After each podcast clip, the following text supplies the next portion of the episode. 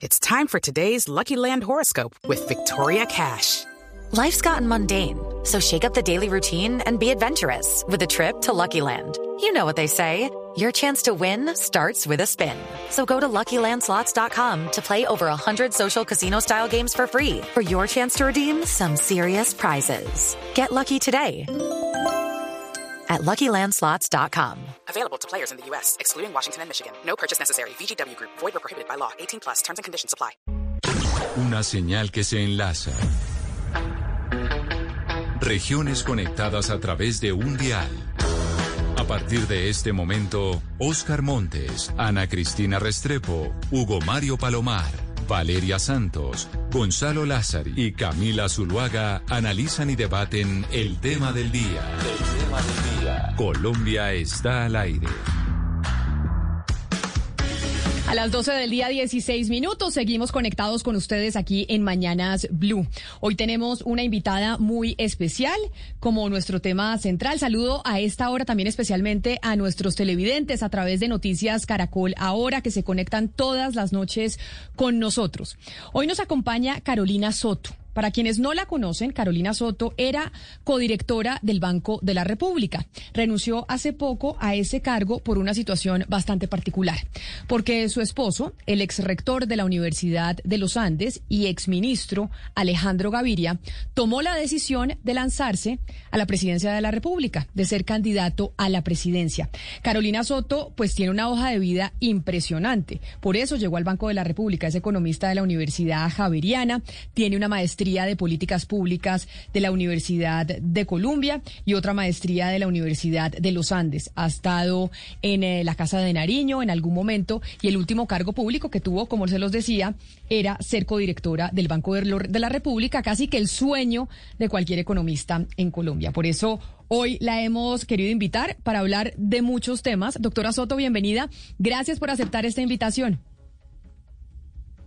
Mila, muchas gracias a ustedes por la invitación. Un saludo a todos. Ana Cristina, Oscar, Hugo Mario.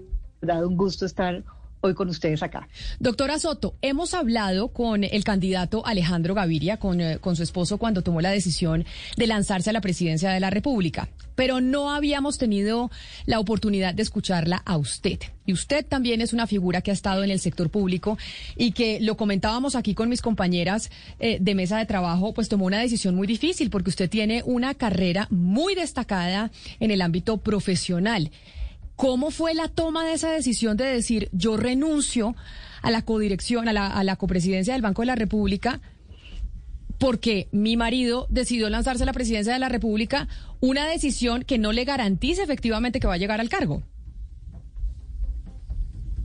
Pues en efecto, Camila, fue una decisión muy difícil, fue una decisión que le dimos muchísimas vueltas durante mucho tiempo. Yo hasta el día anterior le rogaba, le suplicaba, le decía, es una locura, no tenemos partido, no tenemos plataforma, no tenemos financiación, no tenemos estructura, no eh, líderes regionales que conformen una plataforma. Yo, Alejandro, por favor, es una locura, pero Alejandro lo venía pensando de tiempo atrás y yo creo que él tomó la decisión mucho antes de, de esa fecha y me di cuenta que él estaba convencido de todo lo que yo le argumentaba, él me contraargumentaba y, y, bueno, pues me di cuenta que él estaba decidido a lanzarse y que más o menos estaba esperando que yo le diera luz verde y a pesar de verlo como un salto vacío y como una locura, pues nada, decidí que era de pronto posible y por eso pues tomamos la decisión conjuntamente y bueno, aquí estamos. Pero mire, ustedes dos, y me, disculpa que yo me le meta doctora Soto en el rancho de la economía familiar, tenían dos cargos envidiables. Él, rector de la Universidad de los Andes, la universidad privada más importante del país. Usted, codirectora del Banco de la República. Tomar la decisión de lanzarse al agua y decir, bueno, renunciamos porque Alejandro se va a lanzar a la presidencia de la República, pues es una decisión muy difícil, pero usted no tenía que renunciar. Usted estrictamente, usted no tenía que dejar su cargo en el Banco de la República. Usted hubiera podido seguir ahí mientras él hacía su campaña y miraban a ver si ganaba o no. Ya si él ganaba era otra historia, usted ahí sí le hubiera tocado renunciar. ¿Por qué tomó la decisión a pesar de que no era obligatorio para usted, en términos legales, digámoslo así? Camila, porque era difícil, digamos que en dos sentidos principalmente. Eh, uno es que como miembro de la Junta Directiva del Banco de la República no podía hacer proselitismo electoral ni político. Entonces esto implicaba que yo no podía apoyar a Alejandro abiertamente, no podía convencer a la gente de porque es un buen candidato, porque es una buena opción, tendría que haberme marginado de su campaña, de acompañarlo si nos encontrábamos en el parque con alguien y se ah, arrimaban unas personas, entonces eh, podía ser visto como proselitismo, no, me tocaría estar explicando permanentemente y yo sí quería acompañar a Alejandro y sí lo estoy haciendo de verdad con todo gusto. Entonces, esa limitación de no hacer proselitismo que lo había podido tomar era muy difícil para este momento. Y de otro lado, también pensando en el mismo banco, el Banco de la República tiene un activo tan importante que es su credibilidad y su reputación, y no quería yo estar afectando esa credibilidad del banco y que estuviera cuestionado y que estuviera en entredicho cuando eh, honestamente considero que es uno de los activos más eh, valiosos que tenemos nosotros en la política eh, macroeconómica.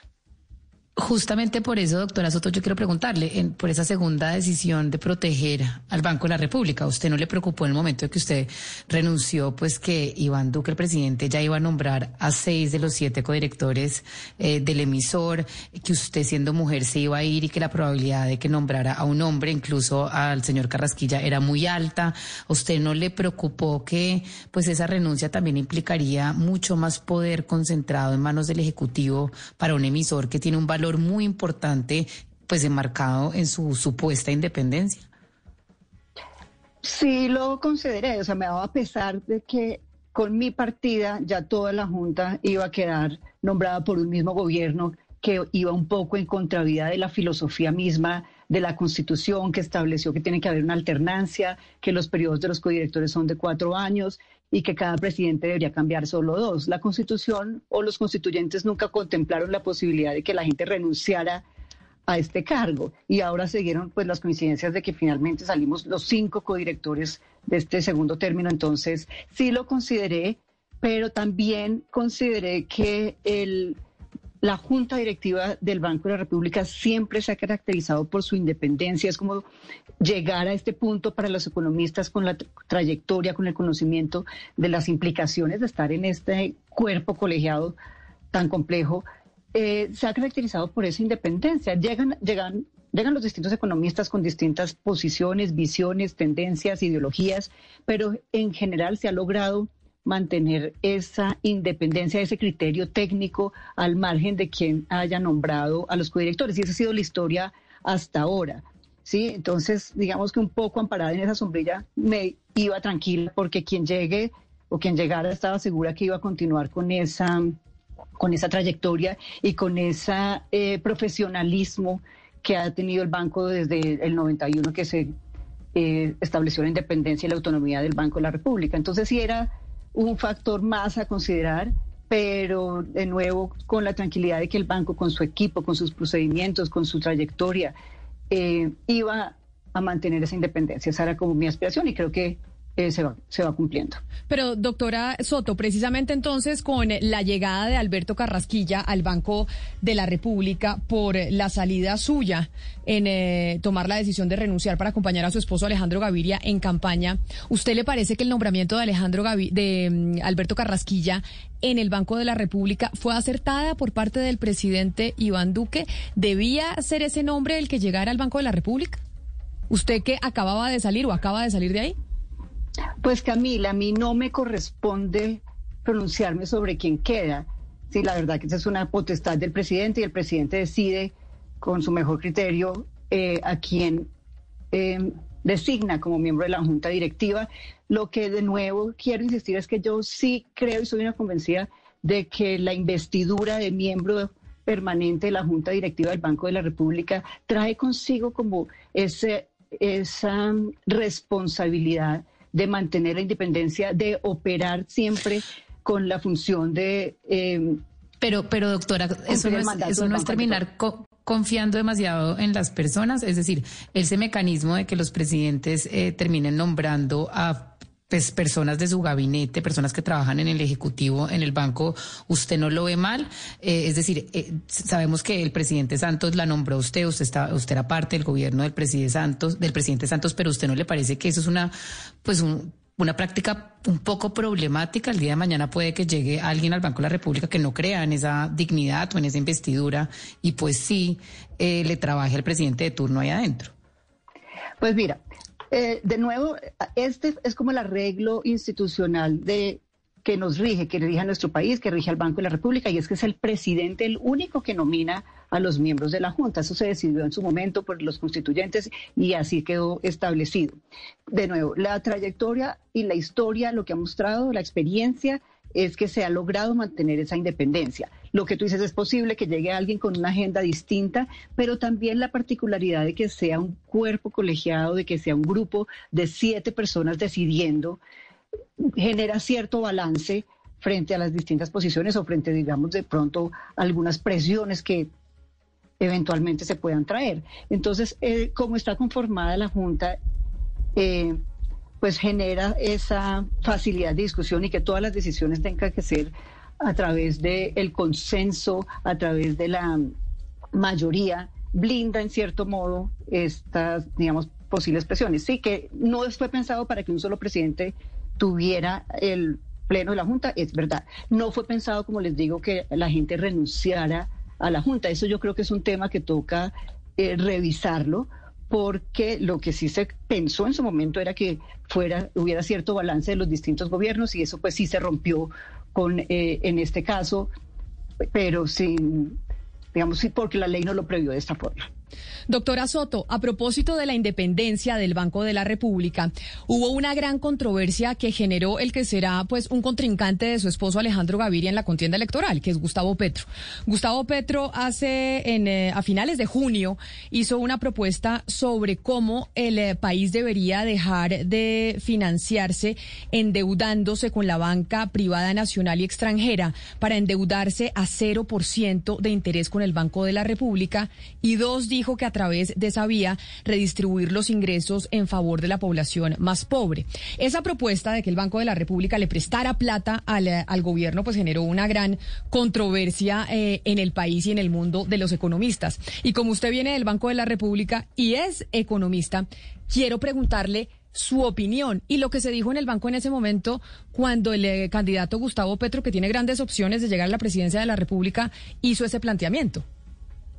Bueno, ese planteamiento viene de tiempo atrás, como lo dices tú, el candidato lo ha estado insistiendo eh, hace, pues nada, desde la crisis, hace ya casi un año tal vez, y es una posibilidad también contemplada en la ley, pero es una posibilidad que sería excesivamente costosa para el país, lo que generaría es eh, un espiral inflacionario innecesario. Lo que hemos visto es que en todos los países donde se ha dado esta práctica de emitir para financiar al gobierno, lo que se ha generado es mayor inflación, porque al ir emitiendo se genera más inflación. Entonces, para contrarrestar la inflación se vuelve y se emite y se genera este espiral. Entonces, es una idea que la verdad no sé por qué, en qué la sustenta el candidato, pero lo que nosotros hemos analizado y lo que pues yo misma considero es que es una opción como de última instancia. Si se nos cierran todos los mercados, si Colombia no puede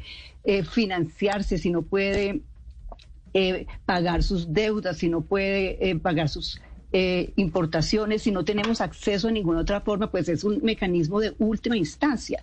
Pero lo que hemos visto, lo que ha ocurrido desde la pandemia, es que Colombia ha logrado mantener abiertos los canales de crédito, ha habido flujos de, financiamiento sin restricción, incluso gracias a las menores tasas internacionales que, hemos observado desde el inicio de la, pandemia, todos los bancos centrales han venido bajando sus tasas y los bancos em, pues de las economías avanzadas ante todo. Entonces, esto ha permitido que haya mucha liquidez en la economía y que Colombia, como el resto de países emergentes, se haya podido financiar sin problema. Entonces, ¿por qué si tenemos acceso a recursos y acceso a financiamiento vamos a necesitar una emisión que nos va a terminar encareciendo los precios y afectando a la población más pobre? Yo no lo entiendo. Judy was boring. Hello. Then, Judy discovered chumbacasino.com. It's my little escape. Now, Judy's the life of the party. Oh, baby, Mama's bringing home the bacon. Whoa. Take it easy, Judy. The Chumba life is for everybody. So go to ChumbaCasino.com and play over 100 casino style games. Join today and play for free for your chance to redeem some serious prizes.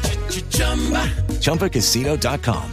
No purchase necessary. Void where prohibited by law. 18 plus terms and conditions apply. See website for details. Pero entonces, acláreme una cosa, doctora Soto. En caso dado que le, en las próximas elecciones no gane su esposo Alejandro Gaviria, sino termine ganando las elecciones presidenciales Gustavo Petro, y él insista en esta propuesta. Esa es una decisión que toman eh, los codirectores del Banco de la República. Esa es una decisión que ustedes, usted ya no porque no está ahí, pero que quienes están sentados en el banco pueden llegar a decir, oiga, sí, tal vez aceptamos la propuesta de Gustavo Petro y el Banco de la República le puede prestar plata al, eh, al gobierno para que no se endeude internacionalmente, sino que lo haga con nosotros mismos. Eh, sí, la Constitución estableció que eh, el Banco de la República le puede prestar al gobierno solo en casos excepcionales y cuando hay unanimidad de todos los miembros. Porque antes de la independencia del Banco de la República era común que el, el Banco de la República le estuviera financiando al gobierno, haciendo créditos permanentemente, emitiendo para financiar y por eso se cambió desde la Constitución del 91. Se le dio primero el mandato al Banco de la República, usted tiene que garantizar la estabilidad de la moneda, esto es controlar la inflación, número uno. Número dos, usted tiene una junta independiente y número tres, no le puede volver a prestar a nadie excepto al gobierno en condiciones extraordinarias y cuando eh, la junta en pleno esté de acuerdo. Entonces tiene que darse como todas esas condiciones para que pudiera materializarse esa, esa posibilidad. Ya que estamos hablando de esa propuesta de Gustavo Petro, es que este fin de semana, después de que se diera por parte de la Corte Constitucional eh, la personería jurídica a su movimiento Colombia Humana, hubo muchas entrevistas al, al candidato y hubo una que le dio al periódico El País de España, en donde pues habla de su esposo, de Alejandro Gaviria, como neoliberal. Y si hemos visto que es una calificación que constantemente se está utilizando en esta campaña. Y es un apelativo que le dan a Alejandro eh, Gaviria.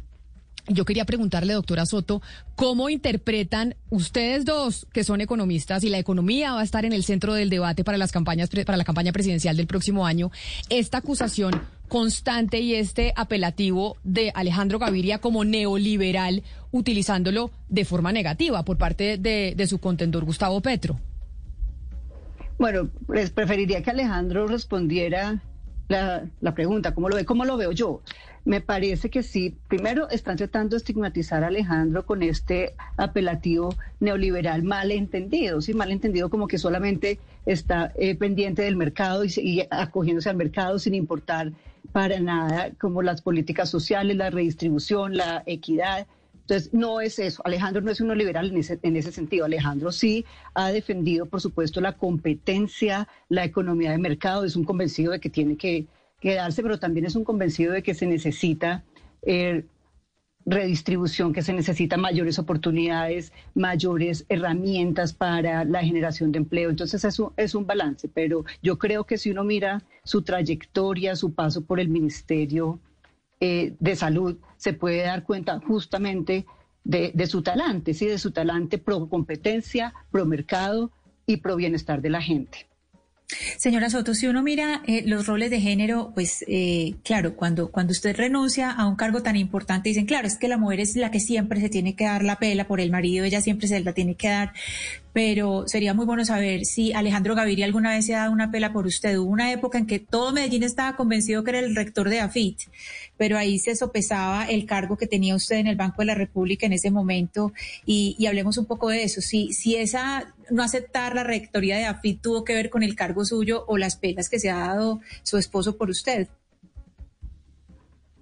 Sí, pues difícil saber cuál sería el contrafactual. A veces me pregunto si hubiera sido al contrario, Alejandro hubiera renunciado a la rectoría, no sé. O, o al contrario, si hubiera estado en la rectoría y él en el banco hubiera renunciado, y, y, creo que sí, creo que sí. O sea, si hubiéramos estado en los papeles contrarios, no sería tanto un tema de género, sino como del deber ser y de nuestro convencimiento ético. Entonces, yo creo que en ese caso, pues no hemos tenido, como te digo, oportunidad de demostrarlo al contrario, pero creería que habríamos obrado de la misma forma. Cuando estuvo la opción de irse para Medellín, que me hacía mucha ilusión, eh, pues también, yo también estaba trabajando en el gobierno en ese momento, como dijo Valeria, era eh, alta consejera para el sector privado y competitividad y ya había conseguido otro cargo en, en Medellín, estaba feliz con mi idea, pero, pero bueno, entonces eh, decidí no, pues, seguirlo acompañando y sí, no, no sé, no, no, creo que nunca voy a tener la oportunidad de mirar cómo habría sido al contrario, pero, pero creo que sí, que no me, no me he sentido que con Alejandro haya tenido como limitaciones en mi desarrollo como mujer, como profesional, y ha sido más bien como más un tema de, las circunstancias. Lo que sí me llamó la atención aquí hablando del tema de género y volviendo al primer punto sobre la composición de la Junta era que sí me habría gustado y habría esperado, estaba segura que iban a poner a otra mujer en la Junta. Entonces, eso sí fue un poco sorpresivo que por qué de nuevo volvimos al esquema en que solo hay una mujer. Entonces es como un retroceso en la visión que se tenía de la importancia de tener un órgano diverso. Nos falta mucha más diversidad, pero el hecho de tener por lo menos dos mujeres garantizaba esa visión distinta y, hay muchas mujeres competentes con trayectoria, con conocimiento del sector financiero, de política monetaria, macroeconomía, que habrían podido llegar. Entonces, este tema, digamos, sí me llamó la atención en materia de género, que es un tema que he estado siguiendo últimamente. Eh, en cuanto a esa respuesta que usted me dice y lo que esperaba en el Banco de, la República, lo que esperaba que el Banco de la República fuera, si, si su esposo llega a ser presidente, hay un rol que le sería asignado a usted, que es, eh, digamos, un rol que se conoce como el de primera dama, que es un poco a la sombra del esposo, digamos, eh, no tiene tanto protagonismo. ¿Usted cómo se imaginaría en ese rol? Ese rol en Carolina Soto, ¿cómo sería? Pues la verdad, eh, no sé, a mí me gustaría seguir trabajando. Sí, me, gustaría, no sé qué tan posible sea, no, no he mirado el detalle, pero sí quisiera tener la oportunidad de seguir trabajando y pues como tener mi propio mi propio ingreso, por ejemplo, eso, nunca he dependido de mi esposo, nunca eh, me ha tenido que, que mantener, entonces hemos tenido como ese arreglo que se me vuelve difícil eh, si yo no trabajo, no sé, no sé, no sé si me dé el tiempo, no, no he tenido por ahora, eh, no lo he mencionado del todo, pero mi aspiración sería poder continuar trabajando y bueno, de pronto ocupada sí voy a estar. Voy, si no logro materializar esta opción de poder trabajar, porque es difícil, ¿no? No podría trabajar en el país porque en cualquier empresa en la que esté, pues entonces podría estar cuestionada, entonces podría estar pensando de pronto con unas consultorías internacionales, eh, y acompañar también en lo que pueda la labor desde, desde Palacio. En todo caso, el servicio público me apasiona, la, eh, la política pública también, es lo que he estudiado. Entonces, sí puedo aportar desde ahí también, pero si puedo conseguir eh, también mi propio ingreso, mejor. No, claro, ocupada sí va a estar, como usted mismo lo dice, doctora Carolina. Oiga, pero a, a, a, propósito, cuando, cuando, cuando uno deja todo en la vida para apostarle a un proyecto es porque el proyecto es ganador. Eh, ¿En qué momento usted y su esposo se sientan y dicen, hombre, eh, Colombia, Colombia puede elegir a Alejandro Gaviria como presidente de la República? Es un buen momento, es una buena alternativa, están dadas las cosas. Eh, ¿En qué momento consideran que el proyecto Gaviria presidente es ganador? Pues yo era más escéptica, pero lo he estado como sorprendida con el apoyo que hemos recibido, la cantidad de gente que se ha comunicado con nosotros, los voluntarios que ya eh, llegan a cerca de 25 mil, eh, a donde vamos la gente eh, se le acerca Alejandro, le habla, lo reconoce más de lo que yo pensaba. Todavía un camino inmenso por llegar, por llenar, pero, pero sí hemos recibido mucho apoyo y esto me ha sorprendido. Entonces, bueno, creo que si seguimos a este ritmo, la posibilidad se va materializando cada vez más. ¿Y en, ustedes en algún momento evaluaron el, eh, el apoyo del Partido Liberal? ¿Y por qué le pregunto por el Partido Liberal? Porque precisamente hoy hay una entrevista que le hace María Isabel Rueda en el periódico El Tiempo al expresidente César Gaviria. Y el titular de la entrevista de, al, expresidente César Gaviria es, si Alejandro Gaviria lo pide, el Partido Liberal será su apoyo. Y ahí todavía no se ha visto eh, de manera muy clara qué va a pasar con la candidatura de Alejandro Gaviria y el Partido Liberal. Eso ya lo tienen definido, no lo habían definido. ¿Qué es lo que pasa con esa colectividad que además desde sus juventudes decidió apoyarlos mucho? Pues mira, honestamente lo que este eh, movimiento busca es unir. Sí, este movimiento busca, o como yo le he entendido, Alejandro, es dejar atrás la división, la polarización, basarse en unos principios que Alejandro mismo construyó y los quiso hacer públicos desde el día en que se lanzó los 60 puntos de sus, que son las bases de su programa futuro. Eh, entonces, lo que, lo que busca este, este movimiento y esta campaña es que pueda llegar la gente que comparte esa visión independientemente de su origen, eh, independientemente de su trayectoria, sino que sea gente con un alto estándar ético que comparta esa visión y que quiera unirse pues por un mejor futuro. Doctora Soto, yo quisiera preguntarle, es que ahora se le viene un cambio pues muy eh, abrupto, digamos, eh, por falta de una mejor palabra, pero usted viene acostumbrada de eh, ser empleada, servicio público, pero ahora va a pasar a ser prácticamente campaña, ahora se va a meter en el mundo de la política. Y yo quisiera entender, o sea, ¿qué le emociona a usted de ese cambio? ¿Qué le emociona a usted, a usted de esta campaña que se avecina? Pero también, ¿a qué le tiene miedo?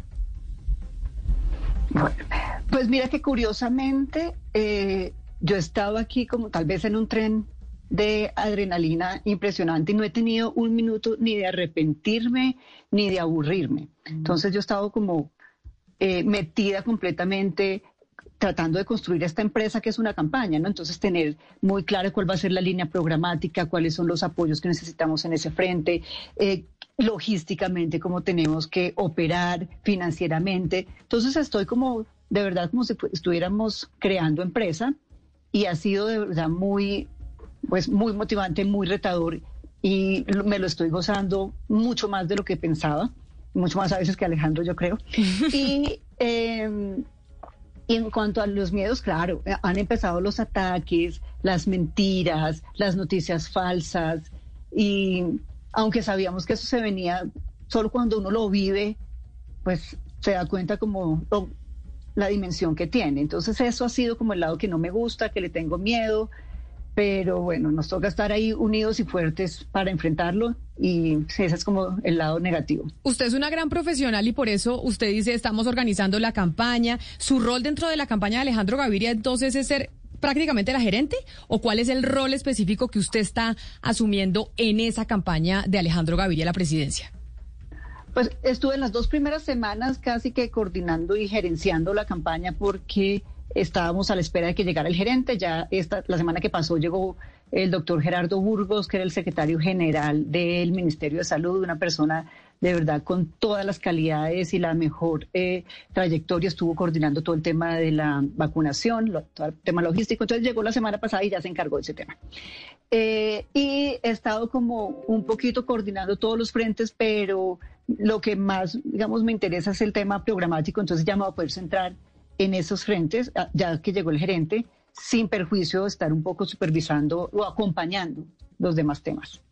Sí, doctora Soto, mire, eh, bueno, bienvenida al mundo de la política, que es un mundo despiadado, es un mundo cruel, es un mundo perverso, es un mundo de verdad con mañas, con mentiras, todo lo que usted ha dicho y mucho más. Y ustedes están acostumbrados a un mundo muy distinto, un mundo, si se quiere, más sano en todo sentido. El doctor Alejandro Gaviria estuvo en Barranquilla este fin de semana, estuvo recolectando firmas. Eh, lo vi muy, de, muy desprevenido, digamos, eh, casi que gozándose la campaña, estuvo en el malecón trotando, la gente conversando con él muy bien. Pero también me llamó la atención, eh, doctora Soto, una entrevista que concedió el candidato Petro al país de España, y ahí dice que sus dos grandes rivales son Uribe, o sea, el candidato que diga Uribe, y Fajardo de alguna manera no le da la, el papel protagónico que debe, que debe tener y que yo creo que va a tener seguramente el doctor Alejandro Gaviria en esta campaña. Le voy a preguntar por esos, esos contradictores o esos competidores que va a tener el doctor Alejandro en la campaña. ¿Cómo los ve usted? ¿Cómo ve a Petro? ¿Cómo ve a Fajardo? ¿Cómo ve a la doctora Cabal? A todas las personas con las que podría en algún momento eh, determinado el doctor Gaviria enfrentarse. Pues mire, yo prefiero hablar de Alejandro que hablar de sus contrincantes. Me ha llamado la atención, es como todos dicen que no se ha posicionado, que no ha arrancado, que no ha pegado, pero todos están hablando de Alejandro, entonces eso pues me tiene contenta. No lo ven como un contrincante, pero todos están permanentemente haciendo alusión a él. Entonces, no sé, no sé eso cómo se lee, ustedes son los comunicadores y tienen tal vez una mejor visión, pero, pero yo lo que veo es en Alejandro un candidato muy sólido, muy eh, carismático, con mucha conexión con la gente, con una visión de país, con una trayectoria eh, ya demostrada. Y creo que eso pues puede generar temor eh, a la competencia en, sus, en los demás eh, candidatos o precandidatos que hay en este momento. Hay pues un nutridísimo grupo. Y sí me llama la atención que a pesar de las críticas permanentes, pues Alejandro ha estado en el centro del, del debate. Entonces, no, no sé cómo leerlo, pero sí creo que se ha venido posicionando bastante y en la medida de que la gente lo vaya conociendo, pues se va dando cuenta que tienen una opción muy viable y muy favorable de cara a las elecciones. Pero sobre estar Alejandro Gaviria en el centro del debate, también son muchos que no están en esa eh, en esa campaña que dicen realmente Alejandro Gaviria ha tenido es una campaña y lo dice Gustavo Petro en esa misma entrevista que menciona Oscar Montes, ha tenido una campaña grosera, así un poco palabras más, palabras menos, usa el candidato Gustavo Petro por parte de los medios de comunicación y que realmente es el candidato de los medios de comunicación, es la acusación que se le hace. ¿Usted cree eso realmente, eh, doctora Soto, que acá ha habido como que un apoyo desmedido de parte de los medios hacia una candidatura que tal vez no ha cuajado todavía? Hello, it is Ryan, and we could all use an extra bright spot in our day, couldn't we? Just to make up for things like sitting in traffic, doing the dishes, counting your steps, you know, all the mundane stuff. That is why I'm such a big fan of Chumba Casino. Chumba Casino has all your favorite social casino style games that you can play for free anytime, anywhere with daily bonuses. That should brighten your day a little. Actually, a lot. So sign up now at chumbacasino.com. That's chumbacasino.com. No purchase necessary. BGW. Void were prohibited by law. See terms and conditions 18 plus. Pues no creo que haya habido un apoyo desmedido. Lo que sí creo es que ha habido un amplio despliegue. Y bueno, yo, claro, estoy sesgada, pero me parece que Alejandro trae nuevas ideas al debate, nuevas posiciones. Entonces llama la atención de los distintos medios para criticarlo o no, pero, pero creo que sí Sí, ha tenido como ese espacio gracias a lo que él es, lo que él representa, a sus ideas distintas, a su forma también de, de conectarse y de comunicarse. Entonces lo que yo veo acá es, eh, nada, pues una oportunidad de enriquecer el debate y así creo que lo han entendido la mayoría de los medios. Hay algunos que han salido muy críticos por esas críticas, yo también las veo pues como bienvenidas. Doctora Soto, otro tema que va a ser protagonista en esta campaña electoral y que de hecho fue protagonista en la entrevista que le hicieron al doctor Gustavo Petro en el país este fin de semana fue el tema del feminismo. El señor Petro básicamente dice que no, que las feministas en Colombia ya tenemos una aproximación muy urbana y que entonces saca un concepto del feminismo rural ahí, pues yo no sé, yo no lo entendí muy bien. Pero yo, eso me trae a preguntarle a usted si usted se considera como una mujer feminista, si usted piensa que usted puede acompañar a su esposo pues en posicionar una agenda feminista en pro de la mujer, para usted qué es el feminismo y si se considera feminista. Pues mira, eh, Valeria, sí me considero feminista en el sentido de entender que todavía nos falta mucho a las mujeres para poder em, lograr esta equidad y lograr eh, que nuestros derechos que en el papel están se materialicen en la práctica, que tengamos eh, una visión cultural compartida de la importancia del rol de la mujer, del respeto, de las oportunidades que brinda eh, al sector productivo. Entonces sí tengo, digamos, esa visión de, feminismo en ese sentido de que todavía la cancha no está, no está nivelada, que hay mucho por hacer y que y que las luchas de las mujeres hay que visibilizarlas y que eh, los logros también hay que exaltarlos, pero también generar más oportunidades y sobre todo vincular también a los hombres en este, en este trasegar que, que es tan complejo y que nos falta tanto. Yo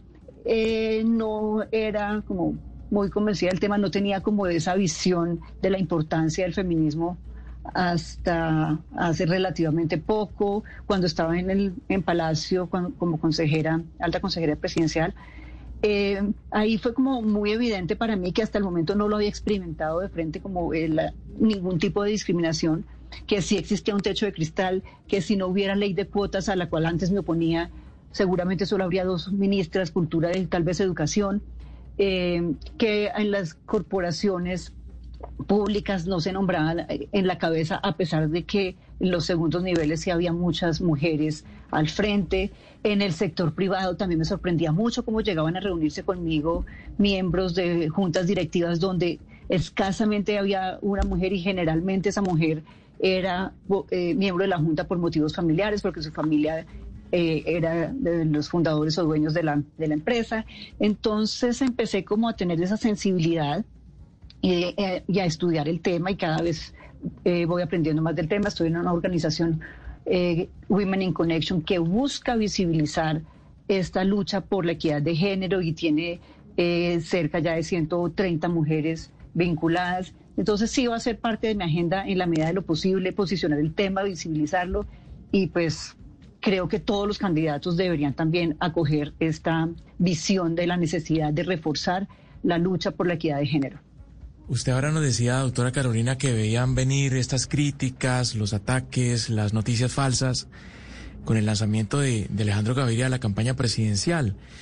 Y ya hay algunos eh, competidores, por llamarlos así, de Alejandro Gaviria que están queriendo capitalizar el tema de la religiosidad, la, la, el tema de la creencia en un país de creyentes como es Colombia, eh, por el hecho de que Alejandro Gaviria en el pasado pues afirmara que no, no, no era creyente.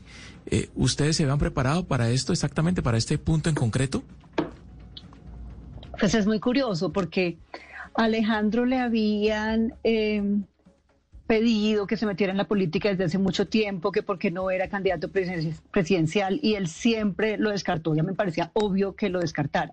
Incluso cuando él hizo público eh, la primera vez en este libro del Manual del Ateísmo su posición, yo pensamos los dos, bueno, aquí quedó cerrada cualquier posibilidad a futuro. Eh, sin embargo, ahora, eh, frente ya a la candidatura en ciernes, eh, sí, pues hemos recibido muchas críticas de mucha gente, que porque es ateo, que un ateo no puede estar al frente del país. Y de ahí la respuesta que él dio, y no sé si ustedes tuvieron la oportunidad de ver el video en el que Alejandro se manifiesta, y yo pues no quiero coger sus palabras, pero en el que manifiesta la necesidad de la espiritualidad como parte de nuestra misma naturaleza humana y la importancia de respetar la fe de cada uno y de respetar las ideas de cada uno y de reconocer que esa espiritualidad ha sido pues la guía y la base para tantos y en ese sentido de respeto y de pluralidad es que hay que moverse. Pero hay un video muy completo que, en el que Alejandro expresa su posición y creo que deja ahí la puerta abierta para que todas las distintas creencias, eh, doctrinas, fees o no creencias tengan cabida en, esta, en este movimiento, que finalmente es un movimiento para, para lograr eh, administrar un país que tiene ya una base laica de acuerdo con su, de acuerdo con su constitución. Señora Soto, la familia, los amigos, siempre los que están más cercanos al candidato son quienes lo conocen mejor. Por ejemplo, cuando Carlos Gaviria se lanzó de candidato, le decían, bueno, ojo con el discurso tan académico, hay que bajarlo un poco o moderarlo un poco para que llegue a un público más amplio. Si yo le pregunto a usted, ¿cuál es ese punto que Alejandro Gaviria debe corregir como candidato para llegar un poco más a la gente? ¿Qué es eso que tiene que, eh, digamos, eh, tratar de no digamos, bueno, puede ser corregir, pero cambiar para llegar a un público más amplio? Bueno, aquí de nuevo yo estoy sesgada, porque me parece que Alejandro, a pesar de su lenguaje, que es un poco, sí, a veces técnico, a veces elevado, es capaz de comunicarlo y de conectarse con la gente independientemente de su eh, nivel educativo, de su eh, región. Entonces, Alejandro es capaz, a pesar de hablarlo tan técnico, es capaz de, conectar y es capaz de transmitir la, la idea. Y, y, yo creo que muchas veces, como él mismo lo dice, subestimamos la capacidad de la gente de entender. ¿sí? Entonces, ahí tenemos, y les confieso, acá una infidencia, una eh, diferencia con el equipo de asesores. Todos están en desacuerdo con que mantenga su lenguaje, de que la gente no lo entiende, de que está en la estratosfera de que tiene que llegar a la gente más fácilmente. Pero entonces es difícil esa combinación, mantener como su esencia y su narrativa tan original, tan propia de él,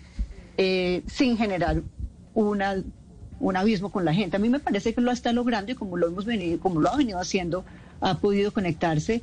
Eh, y la clave, yo creo, está como en él mismo, como lo viene haciendo, explicar lo que va diciendo. Si a veces utiliza unas palabras que la, admonición que me tocó buscarla tres veces después de su discurso inicial, o bueno, una serie de términos que la gente no entiende, pero luego él va explicando el sentido de lo que va diciendo y él como profesor es como muy pedagógico y tiene esa costumbre de siempre contar de qué está hablando, explicar lo que dice y luego recoger el mensaje final. Entonces, eh, a través de ese ejercicio como reiterativo, es creo que ha venido logrando conectarse con la gente y, poder llevar ese mensaje. No sé, no sé, ahí como les digo, tenemos esa diferencia. A mí me parece que la gente está en, en capacidad de entenderlo, que también hace, no sé, hace hacer un esfuerzo por reconocer a una persona que viene de un ámbito académico y él también puede, en la medida de lo posible, ser consciente de que necesita reiterar sobre todo ese mensaje, ser didáctico de cómo hacerlo sin perder su esencia. Ese es como el reto y el balance que, que no es tan fácil de obtener, pero pues Creo que hasta ahora lo ha podido hacer bien, aunque como les digo, muchos le dicen que, que no, que sigue siendo muy elevado para la gente, pues no sé. Ahí está como ese punto en discusión. Señora Soto, mm, desde hace algunos años las mujeres han ido liderando todo el tema migratorio a nivel mundial, desde organizaciones privadas hasta organizaciones públicas. Yo quisiera preguntarle como migrante, ¿cuál es la recomendación que le da el candidato con ese tema que es bien delicado, sobre todo en Colombia con respecto a los venezolanos? Señora Soto, ¿me escucha? está cogiendo como si, como si la candidata fuera yo. No, no, no, no, no. Pero, es que la esposa influye mucho le habla, en, el, claro, en, el, marido. O sea, ni más faltaba. Usted le habla al oído y usted es mujer y las mujeres están liderando toda esta cruzada por la migración. Y, cualquier, y cualquier pareja, viceversa. El esposo de uno también influye en uno. Mejor dicho, el que está al lado de uno, de uno influye mucho.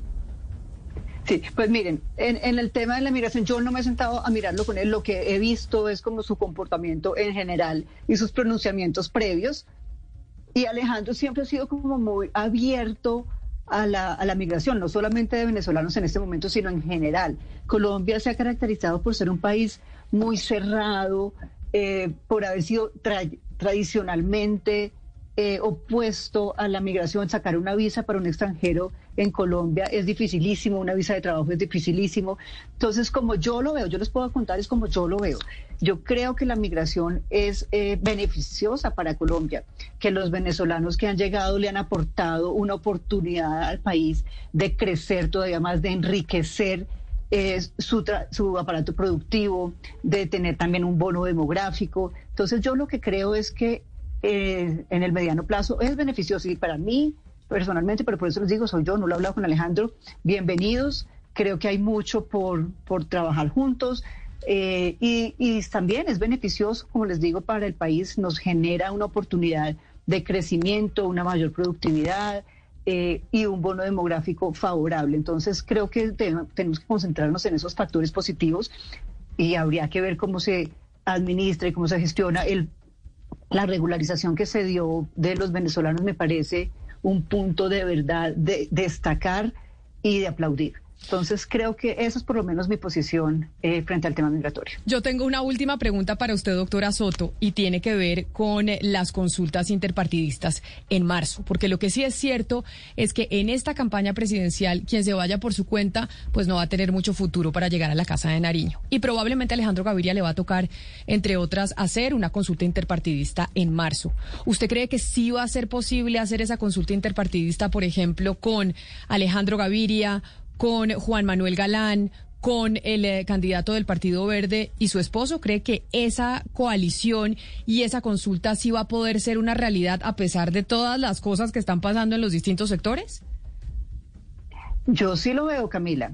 Yo creo que cada vez, digamos, los distintos candidatos con una visión de centro, con una visión de unión, vienen considerando esa posibilidad de la consulta, porque además también tenemos la experiencia de las últimas elecciones donde queda en evidencia la importancia de irse con un centro unido. De manera que yo creo que los distintos candidatos son conscientes de esto y tienen que de alguna forma establecer un mecanismo y llegar a una consulta donde se pueda eh, se puedan considerar las posiciones y tener un solo candidato de centro. Pues es la doctora Carolina Soto, ex codirectora del Banco de la República, quien renunció a su cargo para trabajar y hacer campaña al lado de Alejandro Gaviria y poder llegar a la Casa de Nariño el próximo año para reemplazar al presidente Iván Duque. Doctora Soto, qué placer haber hablado con usted. Por lo menos es la primera dama en candidatura que entrevistamos. Entonces, eh, gran equipo tiene Alejandro Gaviria en esta campaña con miras a las presidenciales del próximo año. Mil gracias por haber estado aquí con nosotras. No, pues Camila y todo el equipo, mil gracias a ustedes por la invitación y pues cuando quieran, por acá estaré de nuevo. Un abrazo grande. Así se van moviendo pues las campañas. El país se está metiendo en campaña presidencial y cada vez más este será el tema de nuestro día a día, la política. Pero sabía, sabía Camila que más allá de lo que nos va a presentar Alejandro Gaviria eh, y su plan de gobierno, llegará a Colombia otra forma de hacer política. No diga cuál. No tenía ni idea. ¿Cuál es la nueva Ah, forma de hacer política? Step into the world of power, loyalty, and luck. I'm gonna make him an offer he can't refuse. With family, cannolis, and spins mean everything. Now, you wanna get mixed up in the family business. Introducing The Godfather at ChumbaCasino.com. Test your luck in the shadowy world of The Godfather slot. Someday, I will call upon you to do a service for me. Play The Godfather now at ChumbaCasino.com. Welcome to the family. No purchase necessary. VGW Group. Void where prohibited by law. 18 plus. Terms and conditions apply. Mire, Infodatos es una red social que se viene para la democracia participativa, en donde usted va a encontrar mm, cero mensajes de odio. O sea, ahí no va a haber fake news ni mensajes de odio. En, en lo que vemos en Twitter, eso no va a aparecer allí. Es un ambiente seguro para los jóvenes, eh, hecho por jóvenes además, donde todos los candidatos tendrán igualdad de condiciones para presentar sus proyectos. Uno podrá interactuar con, directamente con los candidatos, eh, conocer sus propuestas y tomar la mejor decisión para el próximo 5 de diciembre en las elecciones de consejos de juventud. Recuerda, Camila, recuerda siempre que en Colombia, joven elige joven. ¿Cómo se llama, cómo se llama la red social para que me la recuerde? Infocandidatos, infocandidatos, Ah, muy perfecto. pronto. Muy pronto. Bueno, vamos a estar pendientes de esa nueva red social. Así, nosotros llegamos al final de esta emisión eh, de Mañanas Blue. Saben, como siempre, empezamos a las 4 de la mañana, vamos hasta la 1 de la tarde. Ustedes, eh, gracias por estar conectados con nosotros y sigan aquí con toda la programación de Blue Radio. Lucky Land Casino asking people what's the weirdest place you've gotten lucky? Lucky? In line at the deli, I guess? Aha, in my dentist's office. More than once, actually. Do I have to say? Yes, you do. In the car before my kids' PTA meeting. Really? Yes. Excuse me, what's the weirdest place you've gotten lucky? I never win and tell. Well, there you have it. You can get lucky anywhere playing at LuckyLandSlots.com. Play for free right now. Are you feeling lucky? No purchase necessary. Void where prohibited by law. 18 plus. Terms and conditions apply. See website for details.